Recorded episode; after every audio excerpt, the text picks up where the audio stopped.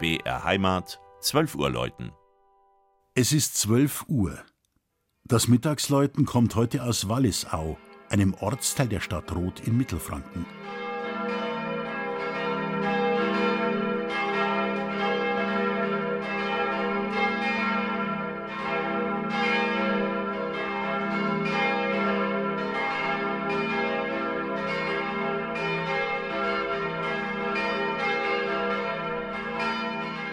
Wie auf einer Lichtung liegt das kleine, von viel Wald umgebene fränkische Dorf Wallisau, das bis heute seine bäuerliche Struktur behalten hat. Mittelpunkt ist die evangelisch-lutherische Kirche mit ihrem Spitzhelm, auf dem die Wetterfahne die Windrichtung anzeigt. Über ihre Entstehung gibt es mehrere Geschichten, aber in allen Überlieferungen spielen Ochsen eine Rolle. Die erste Kapelle soll nach Wunsch einer reichen Frau mit Namen Gundhildis genau dort gebaut werden, wo das Ochsengespann stehen bleibt. In zwei Ablassbriefen aus dem Jahr 1441 wird von einer neuen Kirche zu Ehren der heiligen Jungfrau Maria berichtet. Zeugen der gotischen Zeit sind die wunderbaren Fresken im Altarraum, die nach sorgfältiger Freilegung noch heute zu sehen sind.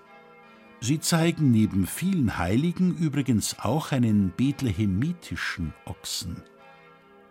Nach Ende des Dreißigjährigen Krieges ist vom mittlerweile evangelischen Wallisau nicht mehr viel übrig. Kroatische Truppen haben die Glocken geraubt, Kirche und Mesnerhaus bleiben ramponiert zurück. Es sind oberösterreichische Glaubensflüchtlinge, die ab 1653 Gotteshaus und Dorf wieder instand setzen. 100 Jahre später wird die gotische Kirche grundlegend umgebaut. Der Turm bekommt einen achteckigen Aufsatz, das neue Kirchenschiff eine Männerempore.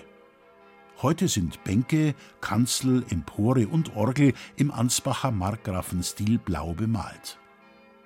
Im Turm hängen vier Glocken aus den 50er Jahren. Zwei nach dem Krieg verbliebene sind einem Brand zum Opfer gefallen.